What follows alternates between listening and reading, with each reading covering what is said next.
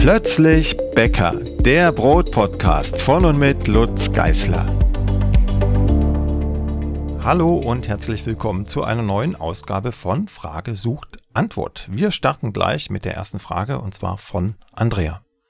Hallo, Andrea schreibt, ich bin Sauerteiganfänger und ich habe aus einer Bäckerei Sauerteig geholt und diesen gefüttert und dann zweimal ein Kastenroggenbrot aus deinem Buch gebacken. Die Garzeit und die Mengen, schreibt sie, habe ich genau beachtet, aber das Brot war das erste Mal ganz teigig und wurde nicht fertig. Das zweite Mal war es besser, aber auch innenteigig und nicht verzehrbar. Woran kann das gelegen haben? Das Brot hat sich während der Wartezeit auch nicht verdoppelt, hatte aber Risse und ist an manchen Stellen hochgegangen. Ich will mich noch nicht geschlagen geben, schreibt Andrea. Sie hat noch die Information, dass sie im geschlossenen Gusseisentopf bäckt. Ja, daran hat es nicht gelegen am Gusseisentopf. Höchstwahrscheinlich liegt es wirklich am Sauerteig selbst, den Andrea da vom Bäcker geholt hat. Die meisten Bäckereien verwenden äh, schon Sauerteig, aber nicht die Art von Sauerteig, die wir so von zu Hause kennen, wenn er selbst hergestellt ist, sondern es ist ein zugekaufter Sauerteig, ein Reinzucht Sauerteig, der in der Bäckerei in aller Regel auch nicht als Lockerungsmittel eingesetzt wird, sondern nur als Säuerungsmittel und um ein bisschen Geschmack reinzubringen. Das heißt, er hat gar nicht die Aufgabe, den Teig in einer relativ kurzen Zeit zu lockern. Entsprechend anders ist er zusammengesetzt und entsprechend ungünstiger wird er auch gepflegt, manchmal sogar nur als Wochensauer, also einmal angesetzt und dann über die ganze Woche aus der Kühlung einfach rausgenommen als quasi Backhilfsmittel im Teig. Und wenn man dann solch einen Sauerteig erwischt aus der Bäckerei und damit gleich meint, Brot backen zu wollen, dann passiert unter Umständen das, was Andrea eben auch passiert ist, dass der Teig gar nicht richtig aufgeht, zumindest nicht in der vorgegebenen Zeit.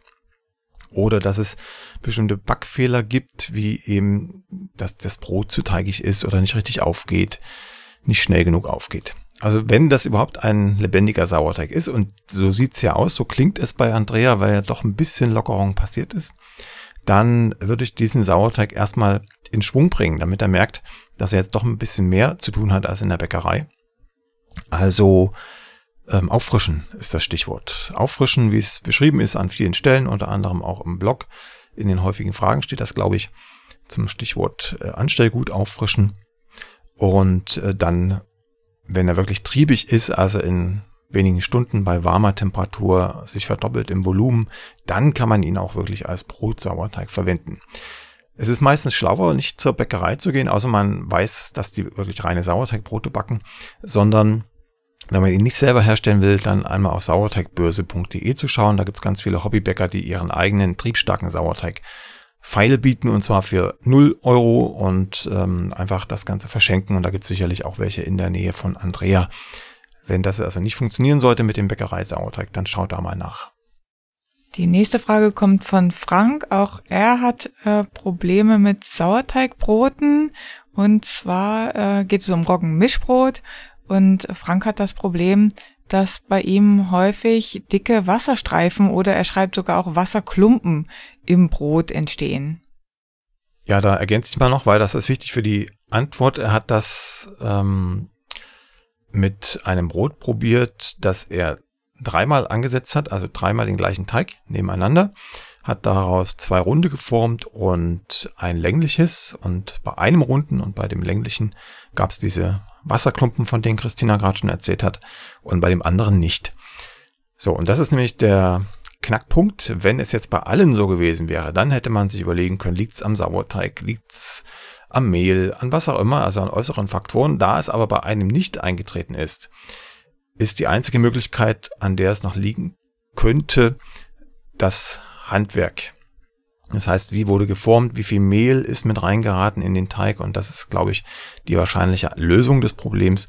Wenn da so äh, verdichtete Klumpen oder Streifen, Schlieren im, in der Krume sind, dann liegt das in diesem Fall zumindest daran, dass zu viel Mehl beim Formen reingeraten ist oder dass man vielleicht zu viel Gas ausgedrückt hat an der einen Stelle und an den anderen nicht beim Formen. Also das ist tatsächlich dann ein handwerkliches Ding. Da muss man ein bisschen aufpassen, dass nicht so viel Mehl in den Teig reingerät beim Formen. Das darf gern üppig auf dem Tisch liegen. Aber dann, wenn man den Teig formt, also umklappt und das Äußere ins Innere bringt, da muss man schon aufpassen, wenn man dann wirklich Mehl sieht, also einzelne Mehlkrümelhäufchen, dann muss man die wegstreichen, wegfegen. damit die nicht da reingeraten beim Formen. Das ist also einfach eine Übungssache. Wenn man bestimmte Techniken dann irgendwann drauf hat, dann fliegt das überschüssige Mehl auch automatisch weg, weil man einfach den entsprechenden Schwung hat beim Formen. Oder man muss dann eben manuell einfach das überschüssige Mehl, wenn es oben drauf liegt, wieder runterfegen mit der Hand oder mit dem Besen. Und dann ist man auch gefeit vor diesen Verdichtungen. Die nächste Frage kommt von Carmen. Carmen hat das Problem, dass bei ihr eine sehr starke Hefeallergie festgestellt wurde. Und sie hat bis dahin, bis das festgestellt wurde, jedes Wochenende die Schneebrötchen gebacken und würde die auch gerne wieder backen, aber jetzt eben nicht mehr mit Hefe, sondern nur mit Sauerteig getrieben. Und sie hat eine Idee, wie sie das umstellen würde und hätte gerne dazu deine Meinung, ob das äh, so sinnvoll ist oder nicht. Ähm, genau, sie hat da einen Vorschlag geschrieben. Und zwar möchte sie ähm, 261 Gramm Weizenmehl verwenden, 171 Gramm Wasser, 6 Gramm Salz und dann schreibt sie 58 Gramm triebstarkes Anstellgut und 15 Gramm Olivenöl. Das Ganze stellt sie sich vor, acht bis zwölf Stunden bei Raumtemperatur stehen zu lassen, bis sich das Volumen verdoppelt hat. Und äh, bei der Stückgare, da ist sie jetzt nicht ganz sicher, weil sie ein bisschen Angst hat, dass es breit laufen würde und hätte gerne zu dem Rezept und zu der Vorgehensweise deine Tipps. Ja, für alle anderen, die das Rezept noch nicht kennen, es lohnt sich, es kennenzulernen. Im Blog einfach mal Schneebrötchen in die Suche eintippen. Das ist ein ziemlich simpler Teig. Beschrieben hat ihn Christina ja gerade schon. Das sind die Grundzutaten. Es gibt keinen Vorteig und nichts. Es wird alles zusammen gemischt und dann letzten Endes äh, kühl gelagert und am nächsten Morgen dann einfach nur abgestochen und ab in den Ofen. Es gibt also gar keine Stückgare bei diesen Brötchen. Ähm, die Idee, Hefe gegen Sauerteig zu ersetzen, die kommt ganz oft zu mir per E-Mail oder im Gespräch in Kursen. Es ist aber leider nie so einfach, wie man sich das vorstellt, weil die einfach grundsätzlich verschieden arbeiten und auch verschiedene Effekte auf den Teig und auf das Brötchen, auf das Brot haben. Carmen hat jetzt 58 Gramm Anstellgut auf 261 Gramm Mehl als Idee vorgeschlagen. Das sind äh, so grob über den Daumen 20 Prozent Sauerteig bezogen aufs Mehl. Das ist für 12 Stunden Reifezeit bei Raumtemperatur ziemlich heftig. Das heißt, der Teig wird viel schneller verdoppelt sein, als die Nacht vorbei ist. Ich ähm, würde da eher dazu tendieren, da auf 5% zu gehen. Das heißt ungefähr ein Viertel der Menge, die sie vorgeschlagen hat. Das sind ungefähr 15 Gramm an Anstellgut, an, an triebstarkem Anstellgut, also vorher nochmal aufgefrischt, das zusammenmischen und dann die 8 bis 12 Stunden bei Raumtemperatur stehen lassen. Ich würde dann nach 8 Stunden beim ersten Versuch zumindest schon mal gucken gehen, ob sich das Ganze schon verdoppelt hat im Volumen. Wenn das noch nicht der Fall ist, dann einfach weiter stehen lassen. Es kommt ja auch ein bisschen auf die Raumtemperatur an und bei so einer langen Stockgare ist es schon entscheidend, ob das 20 oder 21 oder 22 Grad sind. Das verändert die Reifezeit ganz deutlich. Also da müsstest du ein bisschen spielen, Carmen, und vielleicht äh, tatsächlich nach sieben oder acht Stunden schon mal aufstehen und nachschauen und wenn es noch verhalten ist, dann einfach weiter schlafen. Ähm, das andere ist, es wird natürlich nie mehr das Schneebrötchen sein, das es mal gewesen ist mit Hefe, weil es einfach anders schmecken wird. Es wird natürlich eine Säurenote haben, es äh, wird diese feine Milde der Hefe verloren haben. Und je nachdem, wie die Reifetemperatur ist, und es ist jetzt relativ kalt bei 20 Grad, wird es natürlich auch äh, saurer sein, als wenn man es warm reifen ließe. Und wenn man es warm reifen ließe, dann müsste man natürlich die Anstellgutmenge noch weiter reduzieren. Da kann ich natürlich so aus dem Bauch raus Empfehlungen geben und diese 5%, das, das ist eine Empfehlung, ohne dass ich es ausprobiert hätte konkret an diesem Rezept. Aber aus verschiedenen anderen Rezepten und Versuchen meine ich zu ahnen, dass das äh, Risiko relativ gering ist, dass es gleich schief geht mit fünf Prozent. Einen anderen Punkt würde ich ganz gerne noch ansprechen. Sauerteig enthält ja auch Hefe. Ne? Also es ist ein Trugschluss zu meinen, dass äh, Sauerteig ähm, keine Hefe enthält. Sauerteig lockert den Teig überwiegend auch mit Hefe, aber eben mit einer wilden Hefe oder mit mehreren wilden Hefen, verschiedenen wilden Hefen und Milchsäurebakterien dazu. Die teilen sich das so ungefähr. Das CO2-Volumen, äh, was sie produzieren. Aber es ist auch Hefe dabei. Und jetzt bin ich natürlich äh, kein, kein Mediziner oder Gesundheitswissenschaftler, der genau weiß, worauf Carmen jetzt reagiert bei der Hefe. Aber äh, wenn es tatsächlich um die Hefe selbst geht, um den Organismus, dann äh, dürfte der Sauerteig eigentlich auch nicht gut funktionieren bei Carmen, was die Gesundheit angeht, weil eben da auch Hefen im Spiel sind. Das müsste Carmen jetzt ausprobieren oder klären. Da bin ich überfragt. Ja, dann kommen wir zu Markus. Äh, Markus versucht sich an äh, großporigem Weizenbrot und ähm, er schickt, hat ein Foto mitgeschickt, was relativ typisch aussieht ähm, für äh, die anfänglichen Versuche eines Weizensauerteigbrotes.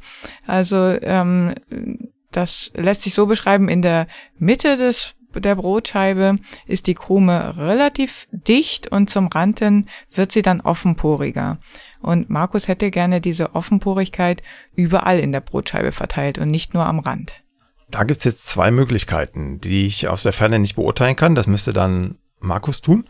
Ich stelle sie einmal vor. Die eine Möglichkeit ist wieder ein handwerkliches Ding. Das heißt, wenn der Teig schon schön aufgegangen war in der Stockgare, also richtig blubberig war, sich ungefähr verdoppelt hat im Volumen, und äh, man formt ihn dann und formt ihn etwas zu rabiat, also drückt äh, sehr stark in die Mitte ein. Zum Beispiel, wenn es jetzt ein rundes Brot hätte werden sollen, dann würde man den Rand zur Mitte einschlagen und wenn man dazu viel Druck aufwendet oder es zu lang macht, also mehrere Runden dreht, mit der richtig schönen Spannung hat, dann drückt man aus der Mitte das Gas stärker raus als am Rand und dann gibt es in der Mitte Verdichtungen, so wie wir das hier auf dem Foto sehen. Und am Rand sind die großen Blasen. Das ist das eine. Die andere Möglichkeit, oder vielleicht auch beide zusammen, ähm, wäre, dass in der Stockgare die Reife noch nicht gepasst hat. Und selbst wenn sie in der Stockgare ge nicht gepasst hat, äh, dann hätte man in der Stückgare länger warten müssen. Durch das Formen hat man automatisch immer am Rand ein paar größere Blasen als in der Mitte, aber um das auszugleichen, muss halt die, die Gare dann auch passen, sonst ist der Teig in der Mitte weniger gelockert als am Rand. Wenn die Stockgare zu kurz war, dann gibt es im Extremfall Erscheinungen, die wir auch schon ein paar Mal hier in der Frage-Antwort-Folge hatten, ähm, dass dann so Art äh, Gummibrot entsteht, da ist fast gar keine Lockerung drin. Das sieht bei Markus jetzt nicht so aus. Also die Stockgare scheint ganz gut gepasst zu haben. Vielleicht hätte sie noch einen Tick länger sein können, aber so grob über den Daumen war das schon korrekt. In der Stückgare hätte man dann ein bisschen gegensteuern können, wenn man geahnt hätte, dass das in der Mitte so kompakt ist. Also kompakt ist jetzt übertrieben, ne? es ist schon schön, schön gelockert für ein, für ein Weißbrot, aber äh, diese Grobporigkeit, wie wir sie jetzt auf dem Foto an den Rändern sehen, das wäre natürlich das Ziel fürs ganze, fürs ganze Brot. Und da zusammenfassend gesagt, äh, würde ich nochmal an der, an der Stockgare spielen, ein bisschen reifer werden lassen. Oder wenn Markus das jetzt gleich ausschließen kann, dass es an der Stockgare lag, dann würde ich beim Formen darauf achten, dass ich nicht zu arg in die Mitte eindrücke, sondern einfach nur die Ränder locker über der Mitte zusammennehme, festhalte und dann war es das auch schon. Also möglichst schonend straff wirken. Und wenn es dann doch ein bisschen heftiger gewesen ist, dann die, Stock, äh, die Stückgare, Entschuldigung, die Stückgare verlängern, dass der richtig schön weich, wattig ist vor dem Backen, sich so ein bisschen anfühlt wie ein lockeres Kopfkissen. Dann sollte das auch mit der Porung passen. Elisabeth schreibt uns, wir haben vier Kinder, die viel und gerne essen. Deshalb verdopple bzw. verdreifache ich die Rezepte immer. Das Problem dabei, wenn ich zum Beispiel sonntags verschiedene Brötchen backe, dauert es sehr lange, bis alles durch ist. Und so zeitig mag Elisabeth dann doch nicht aufstehen und wenn dann noch Besuch da ist, dann verschärft sich das Problem. Insofern fragt sie, ob es eine Möglichkeit gibt, vielleicht doch mehrere Bleche auf einmal in den Ofen zu bekommen und was man dann beachten müsste. Und die andere Frage ist, ähm, wenn Sie jetzt eine neue Küche planen und dann überlegen, einen zweiten Ofen einzubauen, ähm, welche, welche Ratschläge hättest du bezüglich des Ofens? Ja, das mehretagige Backen, das hat schon was für sich. Das kann ich verstehen. Man muss halt ein bisschen aufpassen. Ne? Es geht dann nur mit Heißluft. Ober- und Unterhitze schließt sich dann automatisch aus, weil sonst kriegt das obere, ich nenne es jetzt mal Blech, die obere Etage, kriegt dann nur die Oberhitze ab, die untere nur die Unterhitze und in der Mitte passiert ganz wenig. Also dann ist Heißluft Pflicht oder Umluft, je nachdem, was es für ein, für ein Ofen ist.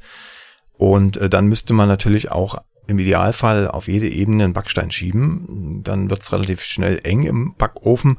Das heißt, da bietet sich dann eher an, ein Backstahl reinzubauen. Da kann man sich zuschneiden lassen, gibt es im Internet relativ viele Anbieter.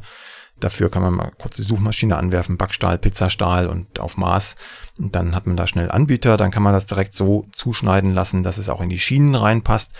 Und da kann man da mal mindestens drei Backstähle, Backstähler, wie auch immer, Backstähle, glaube ich, einschieben und äh, die heizen dann ungefähr eine halbe Stunde mit vor und dann schiebt man da die Brötchen rein, die Teiglinge rein und hat dann auf drei Etagen gleich frische Brötchen parat. Hm, Dampfen gehört natürlich auch dazu, das kennt man sonst vom Backen auch. Da muss ich jetzt gar nicht so viel dazu sagen. Ein bisschen aufpassen muss man bei der Backtemperatur. Mit Heiß- oder Umluft sollte man immer so 10, 20 Grad niedriger einstellen, weil die Wärme ja direkt an den Teigling gepustet wird. Ist also deutlich aggressiver als die ruhende Wärme bei Ober- und Unterhitze. Aber dann, dann sollte das ganz gut funktionieren. Stichwort neuer Ofen, da würde ich mir dann tatsächlich überlegen, ob es dann ein normaler Haushaltsofen sein soll, wenn ich regelmäßig viele Brötchen backen möchte. Oder ob man dann nicht auch mal schaut, ob es vielleicht ein ähm, Kombidämpfer sein kann. Und dann zwar schon einer eben mit, mit äh, Heißluft und mit Dampf. Das ist das, der, der, der große Vorteil an diesen Teilen. Aber dann vielleicht schon mal im Gastrobereich gucken. Es gibt zum Beispiel von Rational einen ganz kleinen Kombidämpfer, der quasi schon für den Haushaltsbereich gedacht ist. Man braucht einen kleinen Wasseranschluss dazu. Aber ähm, dann kann man auf mehreren Etagen hervorragend Brötchen backen und hat immer den perfekten Dampf dazu. Also wer ein bisschen Geld investieren möchte, für den ist so ein Mini-Kombi-Dämpfer aus dem Gastrobereich, glaube ich, das perfekte Gerät, wenn es dann regelmäßig viele Brötchen geben soll. Zum Brotbacken finde ich es nicht ganz so geeignet, geht schon auch, aber die Kruste wird nicht ganz so kräftig wie bei Ober- und Unterhitze, dann lieber ein Haushaltsofen. Aber äh, da würde ich mich entscheiden. Ne? Wenn es um, um die Brötchen geht, diesen Kombidämpfer mal anschauen. Rational heißt die Firma. Äh, Gibt es auch sozusagen Nachbaue von, von günstigeren oder von, von äh, Nicht-Markenfirmen. Da kann ich aber nicht viel zu sagen. Ich kenne nur Rational und habe an denen gearbeitet. Und äh, wenn es ein normaler Haushaltsofen sein soll, dann sage ich immer das günstigste, was man finden kann. Also der muss keine Schikanen haben, keine Bedampfungsfunktion, nix, einfach Ober- und Unterhitze, einen Drehknopf zum Temperatur einstellen, einen Drehknopf, um die Funktion einzustellen und dann ist gut. Das viele Geld kann man sich dann sparen und äh, weiß ich, lieber gutes Mehl kaufen dafür. Und ähm, manuell bedampfen. Das ist eigentlich immer der Ratschlag, wenn der Ofen wirklich hauptsächlich zum Brotbacken oder Brötchenbacken dienen soll. Jo. Als nächstes kommt Janet. Janet hat äh, fünf verschiedene Fragen aufgelistet, die aber alle so ein bisschen in die selbe Richtung gehen. Ähm, sie fängt an mit Anstellgutresten. Wenn sie also Anstellgutreste zufügen möchte und es werden äh, x Prozent der Gesamtmehlmenge empfohlen, dann möchte sie wissen, bezieht sich dieser Prozentsatz auf das gesamte Anstellgut oder auf die darin enthaltene Mehlmenge? Ähm, die Antwort darauf ist ziemlich simpel. Immer wenn wir von Prozenten reden, also gibt so und so viel Prozent von irgendwas dazu, dann bezieht sich das immer und ausnahmslos auf die Gesamtmehlmenge im Rezept. Also weder aufs Anstellgut noch auf die darin enthaltene Mehlmenge, sondern auf die Gesamtmehlmenge im Rezept. Wenn ich also sage, gibt 10% Anstellgut ins Rezept dazu oder Anstellgutrest, dann meint das, wenn ich in meinem gesamten Rezept ein Kilo Mehl verarbeitet habe, dann kann ich 100 Gramm Anstellgut dazugeben. Das war das Grundsätzliche. Ähm, die Detailfrage, die dann auch drin steckt in Jeanettes Frage, ist, ähm, ob sich dann der Prozentsatz, also zum Beispiel diese 10 Prozent, dann nur auf die Mehlmenge im Anstellgut beziehen oder auf das gesamte Anstellgut. Und da ist die Antwort auch einfach. Es bezieht sich auf das gesamte Anstellgut. Äh, sonst äh, würden wir tatsächlich auch sagen, äh, auf die Mehlmenge im Anstellgut. Also wenn 10% Anstellgutrest zugegeben werden sollen, dann sind es wirklich 10% Anstellgutrest und nicht 20 Prozent, weil wir das Mehl meinen. Ne? Also immer genau das, was eigentlich auch angesagt ist. Dann schließt sich die zweite Frage an und zwar möchte Janet wissen, ob bei Zugabe von geröstetem Anstellgut die Wasserzugabe angepasst wird. Ja, Geröstetes Anstellgut ist genauso wie ein Quellmehl, also Quellmehle, ganz kurzer Einschub, sind Mehle, die in irgendeiner Art und Weise erhitzt wurden oder schon mal so eine Art Teig waren und dann extrudiert wurden, also unter hohem Druck gesetzt wurden, dadurch auch erhitzt wurden und dann wieder getrocknet und vermahlen wurden. Das äh, gibt so als als äh, Clean Label Backmittel sozusagen, als Quellstoff auch zu kaufen. Das geröstete Anstellgut ist letzten Endes nichts anderes. Es ist also verkleisterte Stärke im trockenen Zustand. Und äh, das ist dann in der Lage, sehr viel Wasser zu binden. Und wenn man da nicht extra Wasser zugibt in den Teig, wenn man geröstetes Anstellgut eingemischt hat, dann äh, wird der Teig einfach zu fest. Man kann das natürlich auch andersrum drehen. Wenn der Teig mal zu weich geworden ist, dann gibt man einfach geröstetes Anstellgut dazu oder ein anderes Quellmehl und äh, rettet so den Teig. Das geht auch. Wie viel Wasser? Das ist nun wieder so eine Frage, die kann man nicht ganz eindeutig beantworten. Da muss man ein bisschen schauen. In aller Regel äh, würde ich erstmal davon ausgehen, dass man auf einen Teil geröstetes Anstellgut zwei Teile Wasser gibt und dann schaut man sich die Sache mal an. Dann umgekehrt die Frage, wenn man Anstellgutreste oder geröstetes Anstellgut zufügt, korrigiert man dann die Mehlmenge? Das ist jetzt wieder eine Definitionsfrage, wie man die Rezeptentwicklungstheorie für sich äh, auslegt. Hm, es zählt ja immer alles in die 100% Mehl rein, also in die Bezugsgröße, was irgendwie Getreide ist oder mal gewesen ist. Insofern auch ähm, Anstellgutreste oder geröstetes Anstellgut. Also wir würden das jetzt im Idealfalle äh, rausrechnen aus der Mehlmenge. Also wenn ich 10 Gramm Anstellgut in Pulverform zugebe, würde ich 10 Gramm weniger Mehl in den Teig geben, in den Hauptteig geben. Bei anstellgute Resten muss man dann noch aufpassen. Ne? Die bestehen ja nicht nur aus Mehl, sondern auch noch aus Wasser. Da müsste man dann das Wasser auch noch rausrechnen. Das machen wir auch, weil das beeinflusst schon die Teigkonsistenz. Also wenn ich jetzt 100 äh, Gramm Anstellgut in meinen Teig reingebe, dann, also weiches Anstellgut, ne, 1 zu 1 Mehl und Wasser, dann verändere ich schon die Teigkonsistenz. Ich würde also die 100 Gramm aufteilen in 50 Gramm Wasser, 50 Gramm Mehl und diese zwei dann entsprechend rausrechnen aus dem Hauptteig. Und beim gerösteten Anstellgut, also beim pulverförmigen Anstellgut, würde ich dann eben, wenn ich, weiß ich nicht, 20 Gramm Pulver reingebe, dann noch 20 Gramm weniger Mehl in den Teig geben. Und wie ist das bei Altbrot? Wenn man Altbrot zufügen oder weglassen will, korrigiert man dann die Mehlmenge? Ja, das könnte man jetzt meinen. Das Altbrot besteht ja letzten Endes auch nur aus Getreide. Also es war auch mal irgendwie Mehl im Spiel. Und Salz ist auch noch drin, aber Wasser nicht mehr, wenn es geröstet ist. Das ist bei uns jetzt jedenfalls wiederum nicht Teil der 100% Getreideerzeugnisprodukte, weil da das Salz schon drin ist. Und wenn wir, muss ein bisschen ausholen, wenn wir jetzt das Altbrot mit in die Gesamtmehlmenge einrechnen würden, also das auch wieder rausziehen aus dem Hauptteig, also Beispiel 20 Gramm Altbrot zugegeben, würde ich dann 20 Gramm Mehl rausziehen.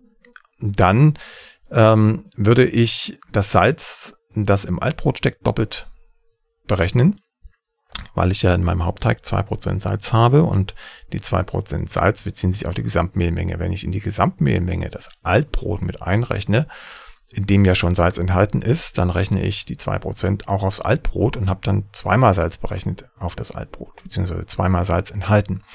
Aus diesem Grund rechnen wir das Altbrot nicht mit rein. Es wäre aber auch kein Fehler, das zu tun. Das ist einfach eine Definitionsfrage und man muss dann einfach wissen, wenn ich das Altbrot mit in die Mehlmenge einrechne, dass ich dann vielleicht einen Tick weniger Salz nehme. Also zum Beispiel nicht zwei Prozent, sondern dann 1,9 Prozent auf die Gesamtmehlmenge rechne, damit das äh, Zutatenverhältnis ausgewogen ist und der Geschmack danach ausgewogen ist.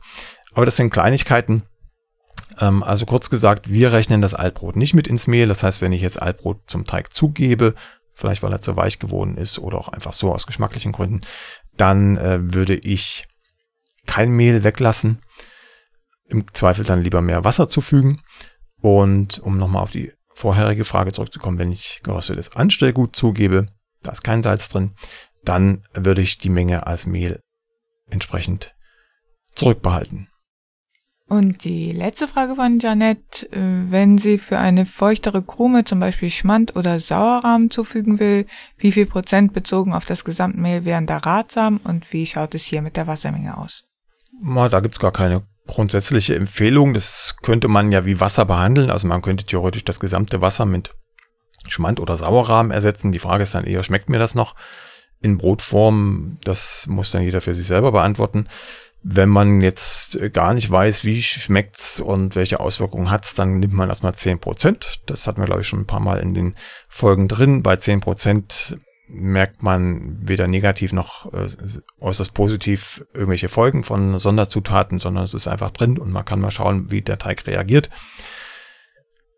Ich für mein Gefühl würde jetzt sagen, bei, bei Schmand-Sauerrahmen äh, würde ich jetzt nicht mehr als 20 Prozent aufs Mehl berechnet zugeben, damit das nicht zu dominant wird geschmacklich. Aber das ist, wie gesagt, äh, ja, eine sehr individuelle Entscheidung. Was die Wassermenge angeht, da müsste man mal recherchieren, wie viel Wassergehalt der Schmand oder Sauerrahmen haben, kann ich jetzt aus dem Stegreif nicht sagen, aber da kann man das so grob hochrechnen. Ne? Also nehmen wir mal an, die hätten 80 Prozent Wasseranteil, dann würde man einfach die Schmandmenge, die man vorhat einzugeben, mal 0,8 nehmen, dann weiß man, wie viel Wasseräquivalenten das entspricht und dann hat man auch ungefähr die Menge an Ersatz oder an Wasserzugabe, die man noch hineingeben kann, damit die Originalwassermenge wieder erreicht ist. Die nächste Frage kommt von Nitya. Ich habe seit zwei Monaten einen neuen Neff-Backofen, schreibt sie, mit Bedampfung und Programm. Das Backprogramm schlägt 240 Grad Umluft vor. Wenn sie damit backt, dann wird es aber sehr dunkel und deshalb ähm, ahnt sie schon, dass deine Angaben mit 250 Grad für Ober- und Unterhitze gedacht sind.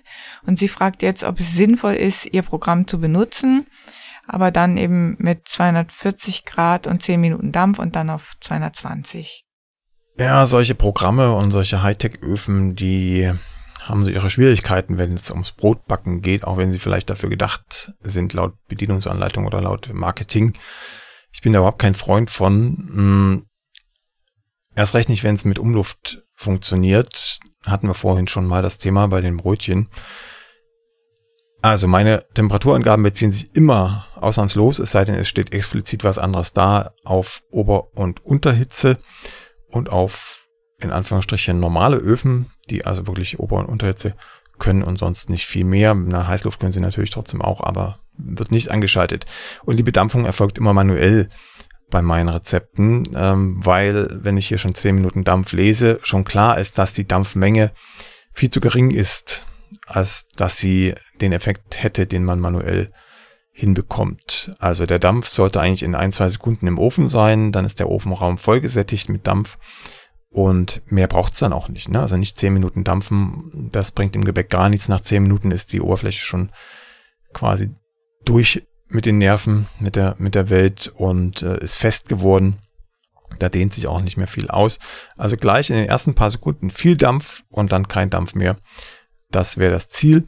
Insofern würde ich wieder besseren Wissens, weil ich den Neff jetzt nicht konkret kenne und mit ihm nicht konkret gebacken habe, äh, den Nitya da hat, aber ich würde dazu tendieren, wenn der Ofen das kann, Ober- und Unterhitze einzustellen, manuell zu bedampfen. Ähm, einmal nachlesen, bitte bei den häufigen Fragen im Blog, wie das funktionieren kann. Und dann kriegt man unter Umständen die besseren Ergebnisse. Oder, was auch geht, das haben wir auch mal ausprobiert, an einem ähnlichen Ofen ähm, schon die Dampffunktion nutzen, aber trotzdem noch zusätzlich manuell bedampfen. Dann gibt's noch bessere Ergebnisse als nur mit der manuellen Bedampfung. So, Stichwort Temperatur, 240 Grad mit Umluft sind tatsächlich äh, relativ straff für ein Brot. Vor allem, wenn es die ganze Backzeit überdauert. Also da würde ich auf jeden Fall runterstellen.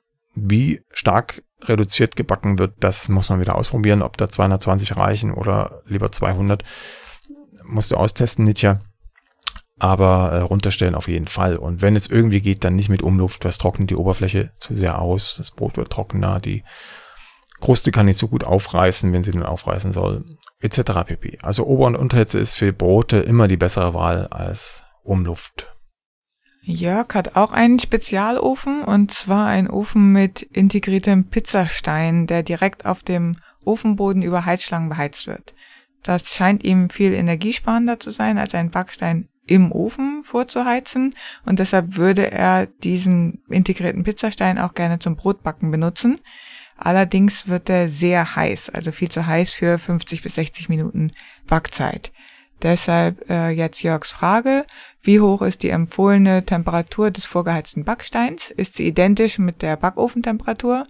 Und hast du Erfahrungen mit solchen Installationen? Was würdest du empfehlen? Ich habe eine Zeit lang in der Schweiz an einer Schule Backkurse gegeben für Hauswirtschaftslehrerinnen, die das dann entsprechend weitergegeben haben an ihre Schüler und diese Öfen waren auch ausgestattet mit einer unteren Heizspirale, die lag offen da und dann konnte man einen Backstein draufschieben. Das ist, glaube ich, ungefähr das Prinzip, das jetzt auch von Jörg skizziert wird.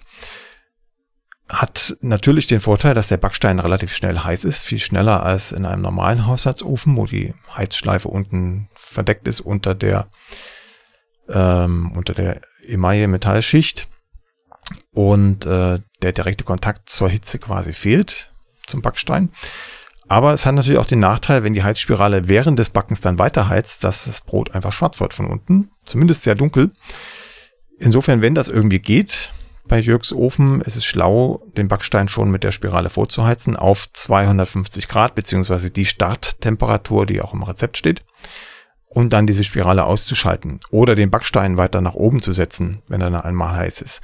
Auf jeden Fall den direkten Kontakt zur Heizspirale meiden, damit das Brot nicht verbrennt. Irgend so eine, so eine Trickserei muss man sich dann einfallen lassen, sonst ist das nicht äh, profitabel. Der Stein heißt ja, Jörg schreibt es auch nicht umsonst Pizzastein. Für Pizza ist das super, weil dann immer die direkte straffe Hitze da ist und die Pizza auch nicht eine Stunde im Ofen bleibt, sondern nur ein paar Minuten dann kann man einfach hintereinander wegbacken. Aber für Brot ist zwar ein heißer Stein gut, aber der heiße Stein soll dann nicht weiter beheizt werden, sondern der, der fällt einfach an der Temperatur, um so ein bisschen den Effekt aus dem Holzbackofen nachzuahmen. Das ist eigentlich der perfekte äh, Temperaturverlauf für ein Brot. Also fallende Wärme und nicht konstante oder, oder steigende Wärme sogar.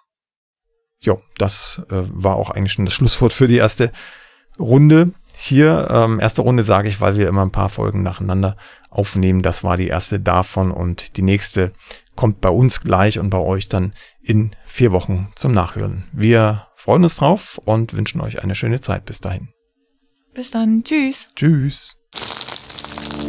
Die nächste Folge von Plötzlich Bäcker, dem Brot-Podcast, gibt es ganz bestimmt. Wenn du bis dahin meine Arbeit am Blog oder für diesen Podcast unterstützen möchtest, dann klicke dich auf plötzblog.de slash unterstützen. Vielen Dank.